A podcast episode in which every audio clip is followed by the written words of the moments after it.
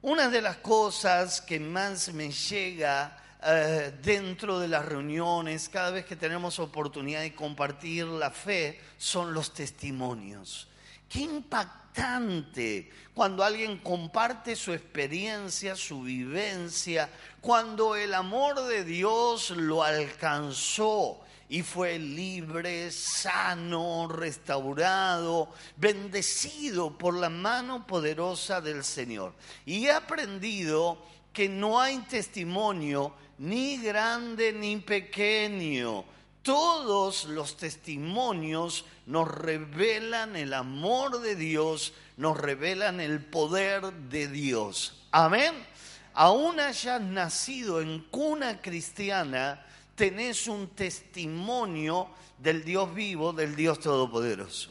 Y ese testimonio eh, eh, tenemos que compartirlo con los demás. Me imagino que seguramente a vos también te debe pasar lo mismo al escuchar los testimonios del poder de Dios, de la misericordia de Dios. Eh, ¿Qué impacto genera en tu corazón? El testimonio es mucho más que una clase teológica, de teoría, acerca de un tema determinado. El testimonio se trata del obrar de Dios sobre nuestras vidas. ¿Y por qué es tan importante el testimonio? Porque un testimonio conmueve y genera que la gente tenga la oportunidad de conocer a Cristo, ¿Qué hay detrás del testimonio? ¿Y por qué también es necesario cuidar el testimonio para no caer luego en descrédito? Habiendo dicho que Dios me cambió, que Dios me sanó, que Dios me liberó, no voy a volver atrás y voy a hacer el reír del mundo entero.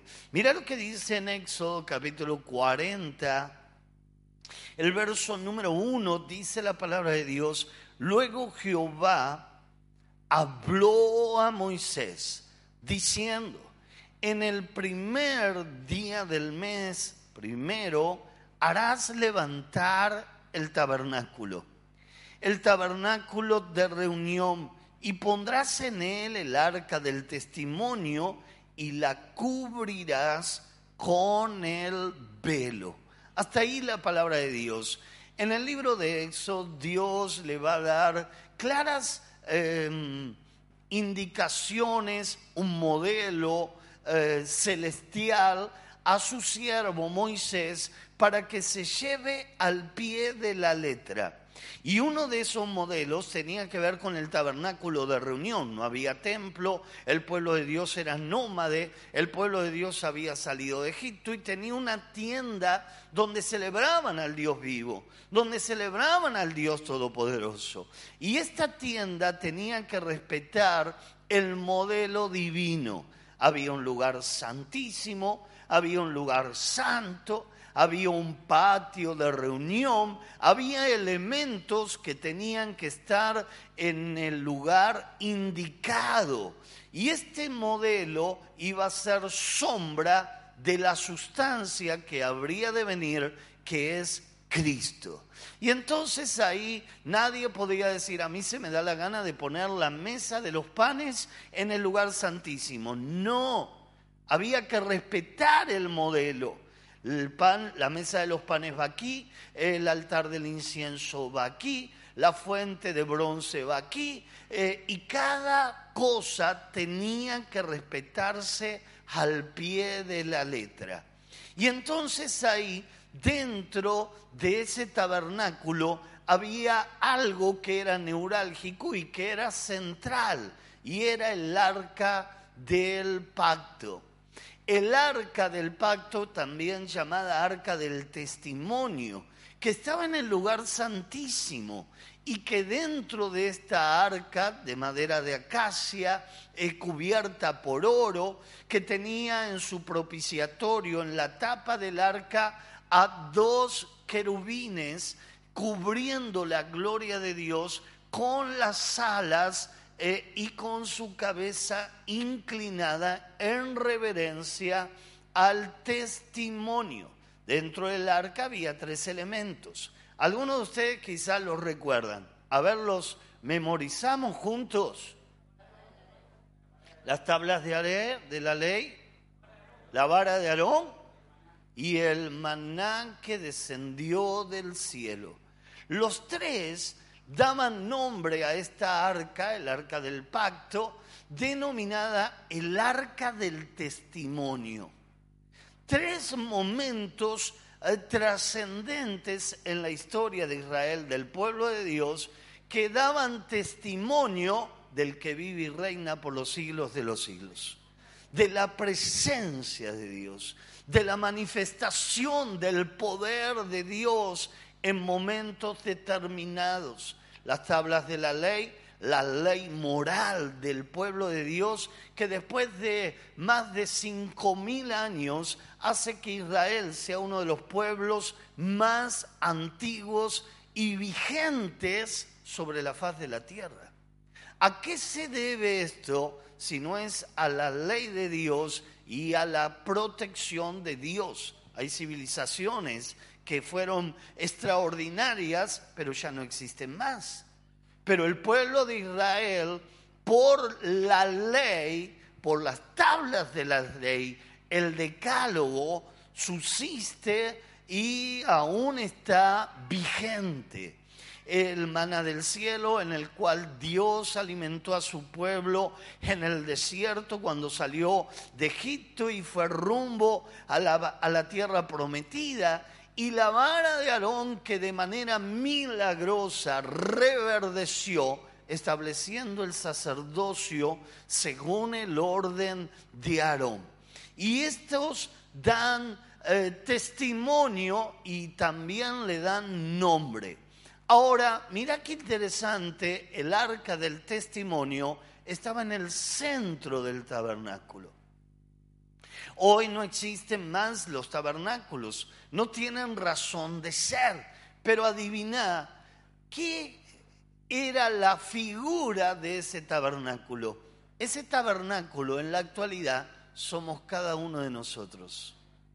Y en nuestro corazón está el testimonio del Dios vivo y del Dios todopoderoso. Y cuando vos desde el corazón compartís tu testimonio, claro, el testimonio llega, conmueve, traspasa eh, el pensamiento, la razón, y uno dice, no, lo que te está diciendo, te lo está diciendo de corazón. Cuando vos compartís algo de corazón, llega al corazón. Pero cuando vos compartís algo desde la mente, solo llega a la mente. Cuando compartís algo desde el alma, eh, puede hacer llorar a alguien o reír a otro, pero su vida no va a ser conmovida. Pero cuando la palabra de Dios y el testimonio sale de tu corazón, llega a cada corazón, a cada persona y el poder del testimonio hace que la persona diga, yo creo en el Dios que hizo esto en tu vida, yo no creo eh, tal vez lo que dicen las personas, la religión, pero creo tu testimonio. Y por tu testimonio yo voy a buscar a Dios, yo también me voy a acercar a Jesús y mi vida seguramente va a ser cambiada como también fue la tuya, transformada por la mano poderosa del Señor. Amén. Gloria a Dios. Damos un fuerte aplauso al Señor. El arca del testimonio. Ahí están Mauro y Jimena. ¿Se pueden acercar, Mauro, Jimena, un minutito? Por acá, por, el, por la derecha. Acérquense así, no se cruzan por la cámara. Ayer ellos eh, se casaron en este lugar, recibieron la bendición y bueno, cuando eh, tenemos esta oportunidad, tenemos la oportunidad de, intercalar algunas palabras que, ellos puedan expresar su amor y realmente me impactó eh, todo lo que ellos se dijeron y todo lo que ellos compartieron. Mauro llegó al centro de día hace eh, un anito, algo así, y ahí él tiene su testimonio. Eh, pero también Jimena tuvo mucho que ver en la transformación de Mauro, ¿no? Jimena, contanos un poquitito todo lo que me contaste. Eh, bueno, nada, hace 10 años eh, estuve orando por él. Eh, él estaba perdido en las drogas y, bueno, intenté separarme un montón de veces, pero el Señor, bueno, nada, me hizo saber que, que yo tenía que estar ahí apoyándolo no hubo una noche que Mauro no haya venido y se manifestaba con mi hijo. Eh, mi hijo no es cariñoso para nada, no es de decir te amo. Y recuerdo que las noches que él no venía, mi hijo en el medio de la cama me abrazaba y me decía te amo. Y ahí yo decía, Señor, entiendo que no va a venir. Y así era. Y nada, vivía orando por él, en, me acuerdo, en mi cama, eh, y bueno, acá estamos. Eh, como ayer el pastor Cordero decía, eh, la realidad no es la verdad. Y esa tormenta que yo pasé era la realidad, pero no era, no era la verdad, porque el Señor tenía un sueño para mí. Y era esto que yo siempre deseaba. Y tenemos, y, nada, tenemos que entender que a veces uno dice cuándo va a ser, cuándo se va a cumplir, cuándo va a pasar y hoy corroboro más, cada vez más, que los tiempos son de Dios. Y ayer se casaron, ¿no? Pero, por favor, yo quiero que preste atención a lo que acaba de decir Jimena. Diez años orando. Diez años clamando. Y hoy decía algo Jimena que a mí me impactaba yo no conocía a Dios, pero sin embargo me arrodillaba en mi cama y oraba a Dios a mi manera. Cambia a mi esposo, transforma a mi esposo, que mi esposo cambie, ¿no? Sí, yo la verdad que no conocía del Señor, o sea, lo buscaba a mi manera, eh, con lo que mi mamá me había enseñado. Eh, y bueno, le, le, decía, Señor, llévalo al camino tuyo, Señor, y puse toda la fe en Él. Y pasaron 10 años, 10 años. Muy bien. Y Dios lo hizo realidad. Amén. Porque para Dios no hay nada imposible.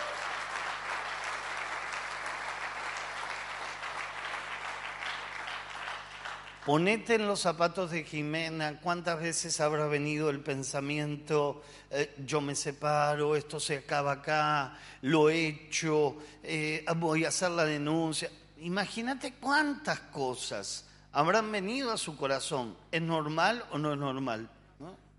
Pero el poder de la oración, ¿no? Y aquí está Mauro, que él va a contar un poco eh, su problemática con las drogas, el tiempo que él tuvo esta problemática.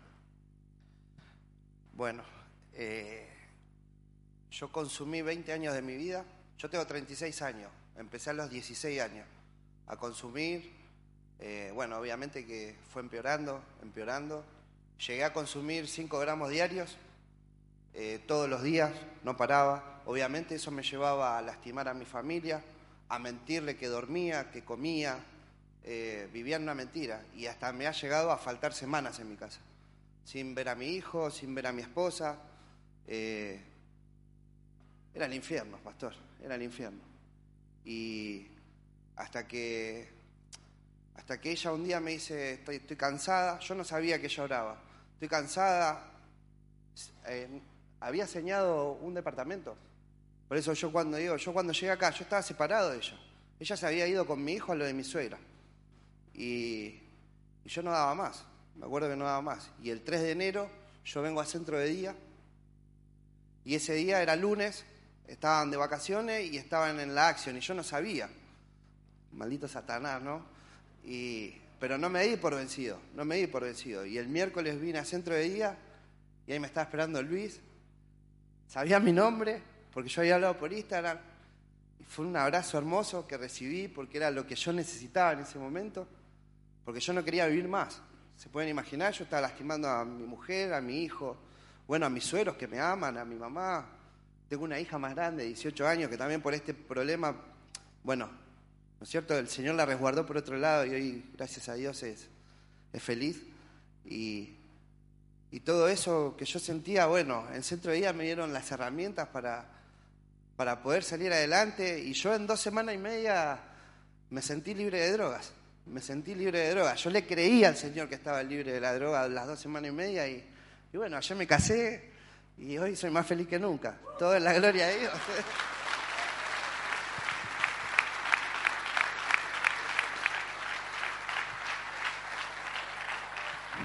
Bueno, gloria a Dios. Así es nuestro Jesús, amén. Hace que lo imposible se haga realidad. 20 años consumiendo hasta 5 gramos. Es una adicción muy fuerte, pero más fuerte es el poder de nuestro Dios. Amén. Y en dos semanas eh, Dios lo hizo completamente libre. Hoy me contaba Mauro y me decía, ya hace un año que no tomo alcohol, que no me drogo, Jesucristo me hizo libre. Amén. Damos a Dios toda la gloria, damos a Dios toda la alabanza. Ahí había unos papelitos del centro de día, no sé si les quedaron, tienen ahí. Si alguien necesita este papel, eh, puede bendecir a alguien. Hoy ahí también repartimos, si queda alguno podemos repartirlo en este momento. Levanta tu mano, creo que vale la pena. Yo no sé si te diste cuenta, él vino el 3 de enero. El 3 de enero, ahí en pleno verano, eh, después de las fiestas, la necesidad no tiene fecha. Y se acercó, conoció la verdad y como dice las escrituras, conoceréis la verdad y la verdad te hará completamente libre. Y la droga no solo es un infierno, aquel que la consume, y no es un problema exclusivamente de Latinoamérica o, de Argentina. Estados Unidos hoy está padeciendo tremendamente eh, Canadá, México. La semana pasada estuve en Bolivia, escuchen bien, en Bolivia estuvo suspendidas las clases por tres días Claro, me sorprendió que pasó una huelga. No, los narcotraficantes quemaron los pastizales y una nube de, incendio eh, se llenó la ciudad y se suspendieron los vuelos, las escuelas, no se veía nada. Antes se escondían en el monte, ahora están ante la vista de todo el mundo. La droga y este flagelo crece porque es un negocio eh, fabuloso de divisas, pero mata gente, destruye hogares, destruye familias, ¿no? Y como recién escuchamos, una pareja tan joven, destruida por la droga. Ahora, cuán importante ahí los chicos van a estar entregando algunos folletitos del centro de día. Vos llévatelo, por ahí lo podés compartir con alguien que está con esta situación y esa persona puede tener la misma experiencia de Mauro y puede llegar a ser libre por la mano poderosa del Señor. Amén. Así que damos gracias a Dios. El título de esta palabra es, donde está el testimonio, está Dios. No hay milagro sin la intervención de Dios. Y no hay testimonio sin el poder de Dios.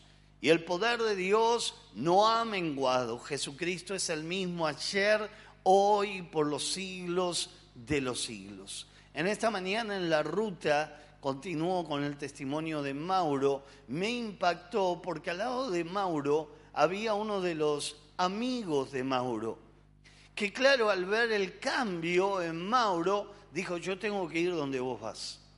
Y este amigo vino y hace cinco meses que ya no se droga más.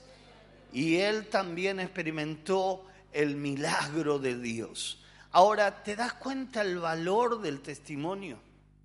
¿Te das cuenta el poder cuando compartimos desde nuestro corazón el testimonio.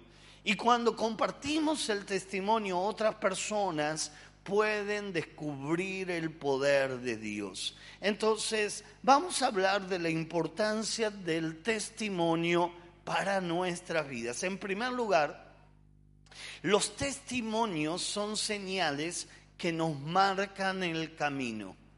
El valor de nuestro testimonio es tan importante para otra persona que está pasando por una vivencia parecida. Imagínate si hoy aquí en el templo o por internet alguien que tiene eh, a, una persona sumergida en el flagelo de las drogas, escucha lo que Dios hizo en Manuel, va a decir, yo quiero llevar a mi hijo al centro de día. Ahora, obviamente, la persona que viene al centro de día tiene que venir con la impronta de querer cambiar. Pues si no quiere cambiar, no sirve de nada. Dios es Dios, pero Dios no hace actos de magia o de ilusionismo. Dios toma un corazón arrepentido, lo llena con su poder y lo transforma. Y lo que no pueden hacer los psiquiatras, los psicólogos, no pueden hacer las pastillas, el Dios Todopoderoso, como recién acabamos de oír, en dos semanas y media puede hacerme completamente libre. Amén. Así que cuán importante es nuestro testimonio. Y estos eh, eh, testimonios son señales para aquellos que están perdidos, que están desorientados, que no tienen esperanza, que no saben cuál es la verdad. Jesucristo es la verdad. Y conoceremos la verdad y esta verdad nos hará libres no solo de adicciones, nos puede hacer libre de cualquier otra situación que estamos viviendo, que estamos atravesando. Personas que están por malos caminos, que están en caminos de oscuridad, de tinieblas, y que sin querer entran en cárceles de oscuridad, esperando ahí eh, lamentablemente la muerte, el final de su vida, pero ahí hay una última oportunidad y esa oportunidad se llama Jesús. Amén. Por eso cuán importante es saber que el testimonio le marca no solo a nosotros, sino a los que están alrededor nuestro, el camino a Jesús. Es ahí donde a través del testimonio las personas pueden acercarse a Jesús y Jesús puede cambiar sus vidas. Ayer Manuel Cordero contó su testimonio. Impactante. Está en internet, lo podés ver cuando llegas a tu casa eh, y compartir con alguien que está desahuciado, con alguien que no tiene esperanza. Manuel, eh, por su tarea en las capellanías, eh, tuvo que hacer un viaje a África. En África, ahí Dios lo va a usar, va a recibir una palabra profética de un muchacho que vimos su foto y ese muchacho le dijo, Dios te va a usar mucho, pero vas a pasar por una gran prueba. Y, él se arrodilló, el muchacho oró por él, volvió de los Estados Unidos, estaba con molestias en su cuerpo y voy a utilizar las palabras que él utilizó eh, y hasta pidió disculpas por las dudas y, y él decía, voy a ir al médico porque creo que tengo problemas de gases. Y entonces fue al médico, le hicieron una tomografía y no eran gases, era un tumor. Él describió y dijo que ese tumor lo tenía desde los pulmones hasta debajo del ombligo. Que ese tumor estaba entrelazado entre todos los órganos, el corazón, eh, los, em, los riñones, ahí también los intestinos. ¿Cuántos escucharon ese testimonio ahí? ¿No? Tremendo. Y entonces él compartía acerca de esto, lo cierto es que el médico inmediatamente lo derivó al oncólogo, el oncólogo hizo ahí una extracción de un trozo de este tumor para analizar, pero no podían ahí saber qué tipo de tumor era. Lo cierto es que todo esto le estaba ocasionando, él sentía como que tenía un balde de agua dentro de su cuerpo y que cuando él caminaba eh, se movía como llevando líquido. Entonces fue al médico, le pusieron unos tubos desde los pulmones y les trajeron, creo que fueron como nueve litros y pararon ahí, porque si seguían se moría. Luego en otra oportunidad le sacaron seis litros. Claro, y él preguntaba, ¿qué es esto? Como algo blanco, como si fuera leche. Y él dijo, esto es tu alimentación, que al tener el tumor entrelazado entre todos tus órganos, no llega a ser digerida por el cuerpo y por eso estás en la condición de desnutrición en la cual te encontrás. Lo cierto es que ahí empezaron eh, los tratamientos, él no podía dormir en su cama, eh, fue llevado eh, al hospital, luego él se va a descomponer cuando empiezan con las primeras sesiones de quimioterapia y ahí él va a estar en terapia intensiva. Había descendido muchísimo su peso y lo tuvieron que conectar a un respirador artificial. Cuando los médicos eh, ahí ya habían hecho todo lo que tenían que hacer, vinieron y le, le dijo el médico a la esposa, por favor, desconecte a este hombre del respirador artificial. Eh, este hombre ya no tiene esperanza, este hombre no puede salir adelante. Pero la mujer tenía una palabra de Dios y la palabra era, que ellos iban a pasar por una gran prueba. Cuando todo esto está sucediendo, antes de él ser internado en terapia intensiva, uno del ministerio de intercesión le llamó y le dijo, pastor, Dios me dio una palabra para usted, va a pasar por una gran prueba, pero Dios le dice que no es para muerte, sino que es para vida. Y le dio un salmo y, ahí recibió la palabra. Esta palabra fue la que sostuvo a la familia Cordero.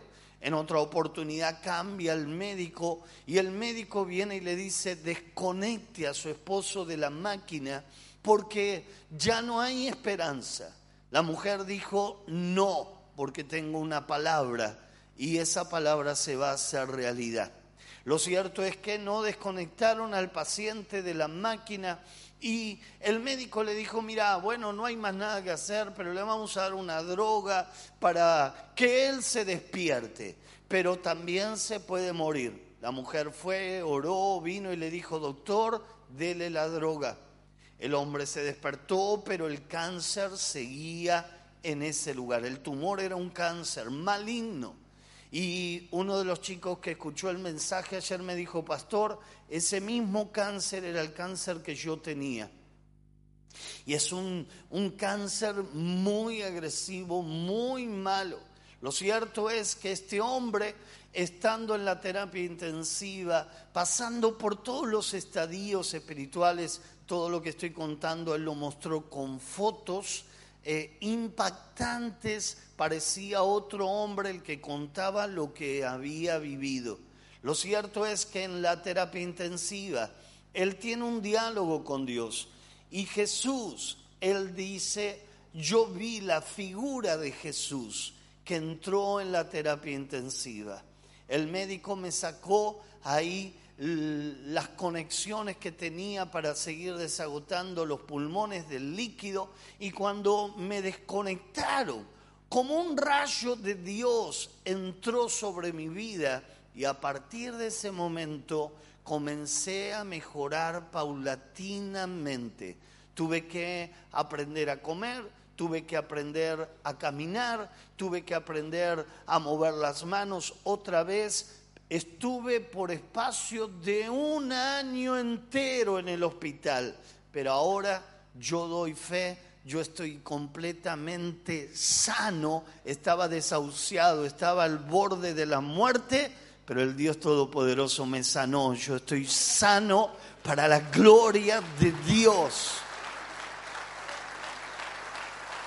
Tremendo, tremendo. Y ahí te das cuenta el poder de una palabra. Una palabra en medio de una situación, en medio del dolor, en medio de la muerte, en medio de la angustia, es la que me direcciona.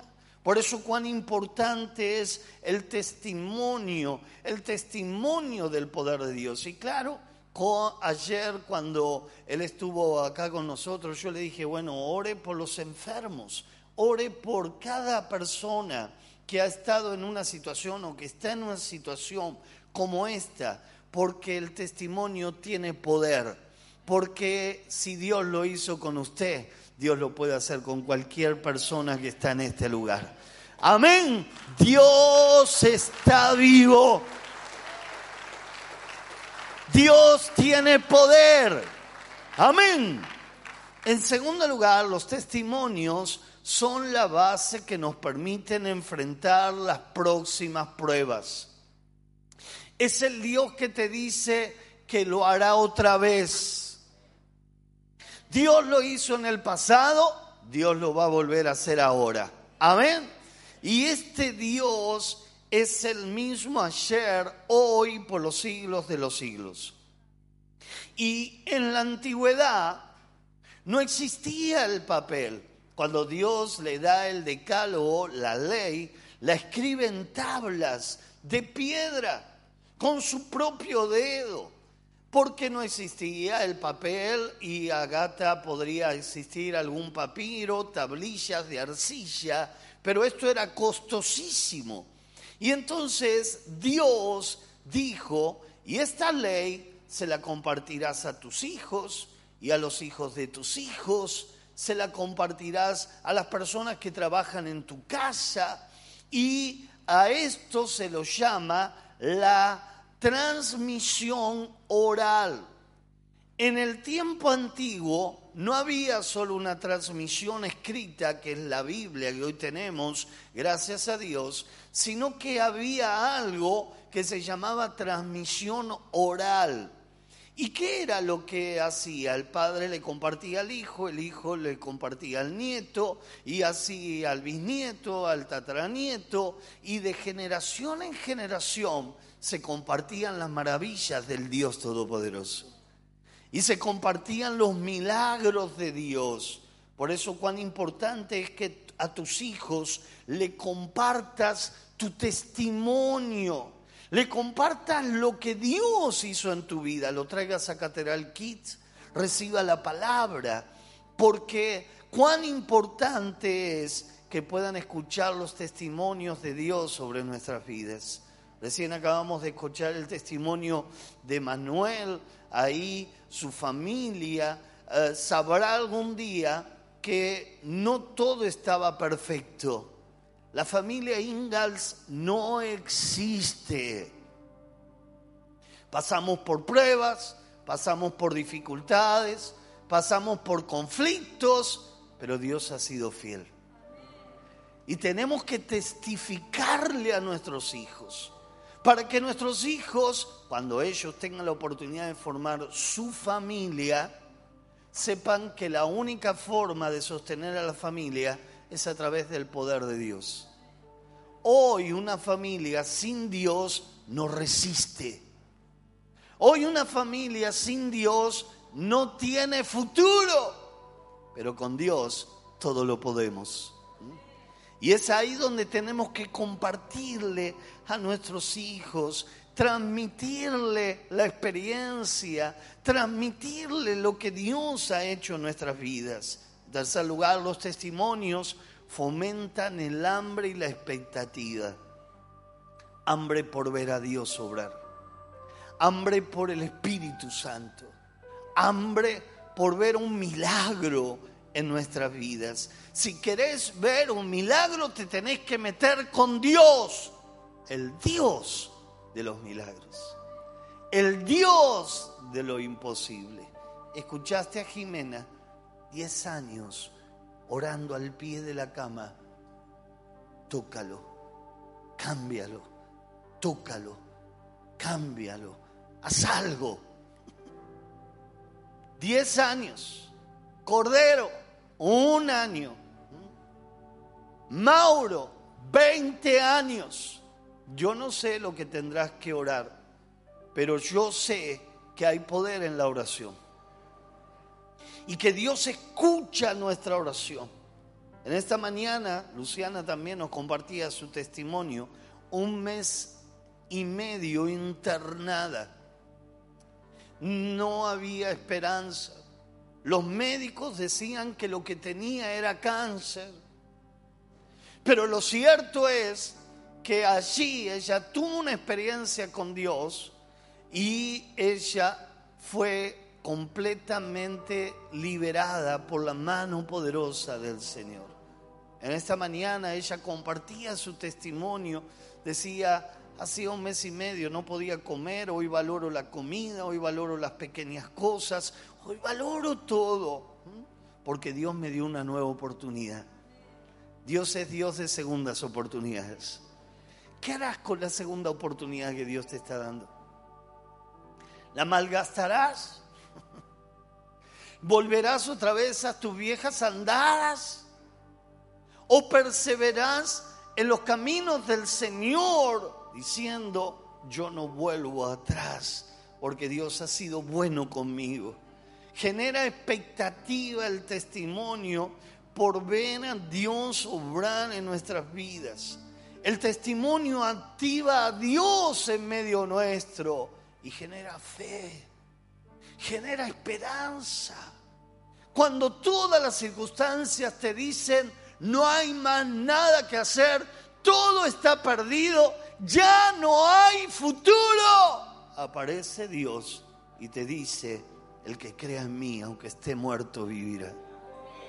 Y aparece el Señor y te dice, ahí hay fe, hay esperanza, Dios todo lo puede cambiar. Yo creo en un Dios que no está muerto, yo creo en un Dios que está vivo. Y este Dios hará un milagro extraordinario en nuestras vidas. ¿Cuántos dicen amén a esto?